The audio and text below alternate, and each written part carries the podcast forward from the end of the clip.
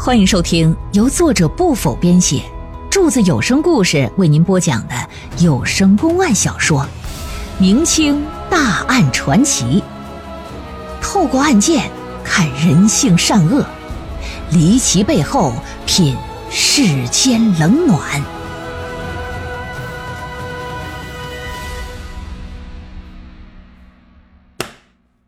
赵大宝看上李氏了，这就琢磨着怎么才能把他弄到手呢？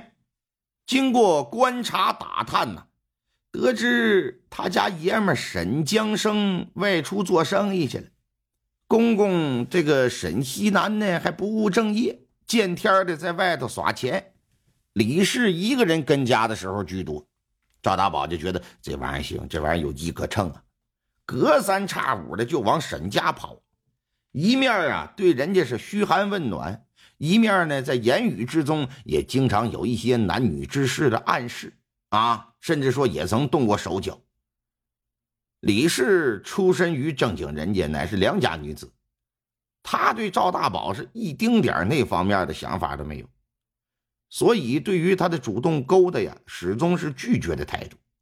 但是他又不敢真的得罪他，因为他在村子里做针线活找的最多的就是赵家，赵家要不用他了，那他公公那个赌资他搁什么拿呀？所以他的想法是啥呀？你勾搭我是你的事只要我坚守底线，我别失身，我就得了，那就保持着这种朦朦胧胧暧昧的关系。话说有这么一天，赵大宝啊去邻村参加一朋友儿子的婚礼，吃完酒席回来，已经是傍晚时分。村路上啊，几乎看不到人，因为此时家家户户正在做晚饭呢。放眼望去，是炊烟袅袅，直升天际。赵大宝把自己的两个跟班打发回家，带着几分醉意，摇头晃脑的就来到了沈家。普通农村人家没有高墙大门的，只有个篱笆墙、小木头栅门。来到沈家，隔着这个篱笆墙啊，就往里边伸着脖子瞅。沈家有正房三间，东西厢房各两间，不过都是草坯的。什么叫草坯的？就是黄泥巴结合稻草盖出来。沈西南作为家长，自然要住正房啊。沈江生和媳妇儿住在东厢房，西厢房啊当厨房用。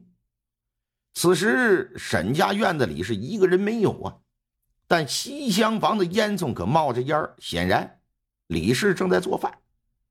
正在这时呢，西厢房的门就开了，就见李氏打里边出来，径直的奔正房就去了。赵大宝见状，回身瞅了瞅，一看四下无人，推开院门就进来。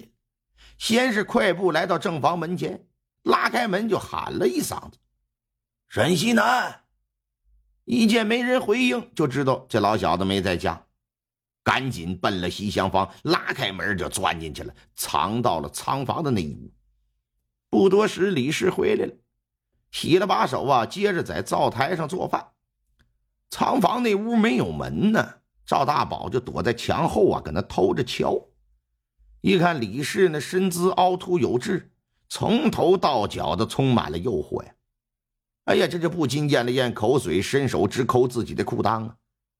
就那么一声不声的搁那看着，当他身体里的欲火越烧越旺，烧的实在按耐不住的时候，像一头饿狼似的就扑向了好似小白兔的李氏，打身后过来一把就给抱住。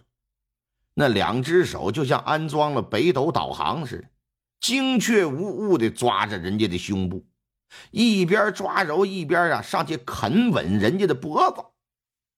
这李氏。毫无心理准备啊，吓得是妈呀一声尖叫，使出浑身的力气想要挣脱，但男女之间体力上毕竟是存在差距。你别看这赵大宝五十来岁了，那他终归是个爷们儿，力气比这娘们大得多，一时之间还就挣脱不开。但李氏也挺聪明，知道男人最致命的弱点是啥。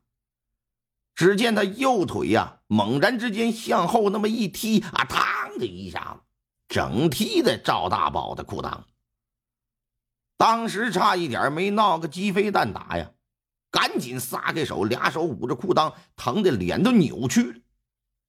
转身一看是赵大宝，李氏可就怒火中烧了，一把抄起立在墙边的烧火棍，也不分个部位呀，抡起就打呀！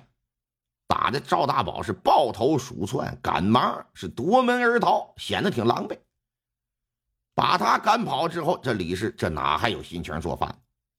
回到东乡的屋子，紧锁房门，一个人坐在炕上，双手抱着磕膝盖，就掩面痛哭。正在搁这委屈难过哭着的时候，外头响起敲门声来了。他以为是赵大宝又杀回来了，提个烧火棍就出来了，心想啊，老娘今天我跟你拼了。可当门打开的时候，这么定睛一瞧，发现不是谁，自己的公公。哎呀，爹爹您回来了。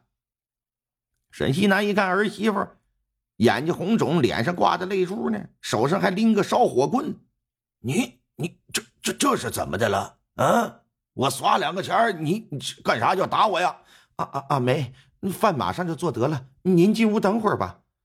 晚饭我不吃了，你给我拿几十个大钱儿。这李氏还在气头上呢，一听又要钱，浑身气得直哆嗦，攥着烧火棍的手啊，本能的也就紧了紧。说爹呀，您不能总这样，咱家什么样，您不是说不清楚。您要一直这么赌下去，咱这家早早晚晚就得散了。我呀，没钱给您，实在不行，您把房子卖了吧。说完，一甩袖子，气呼呼的回去了。沈西南一看儿媳不给钱呢，气得一跺脚，回了正房，来到睡觉那屋啊，伸手拿下挂在墙上的草帽，往脑袋上这么一戴，卷起铺盖卷，用胳膊肘这么一夹，摔门走了。打家里出来没多远，在路上遇到村里的保长了，说：“哎，沈老头，你这点不跟家吃饭，你干什么去？妈了个巴子的，儿媳不孝，要钱不给我，吃什么饭呢？我气都被气饱了，这个家没法待了，让他一个人过吧。”怒气冲冲的就朝前去，保长在后边就喊说：“那啥，老沈呐，最近这雨水大呀。”江河正是涨水的时候，你可小心点啊！也不知道他是听着还是没听着啊，就头也不回的闷个脑袋，接着往前去。正所谓清官难断家务事，这保长也不好说啥。看着他离去的背影，只是摇了摇头，一声叹息，人家回家了。可是万万没成想，三天后的一早啊，保长这边刚起来。村民二柱子气喘吁吁的就来到他家里，说：“保长啊，可不好了，江边发现了一具男尸啊！”一听说有人死了，保长赶紧来到江边啊进行查看。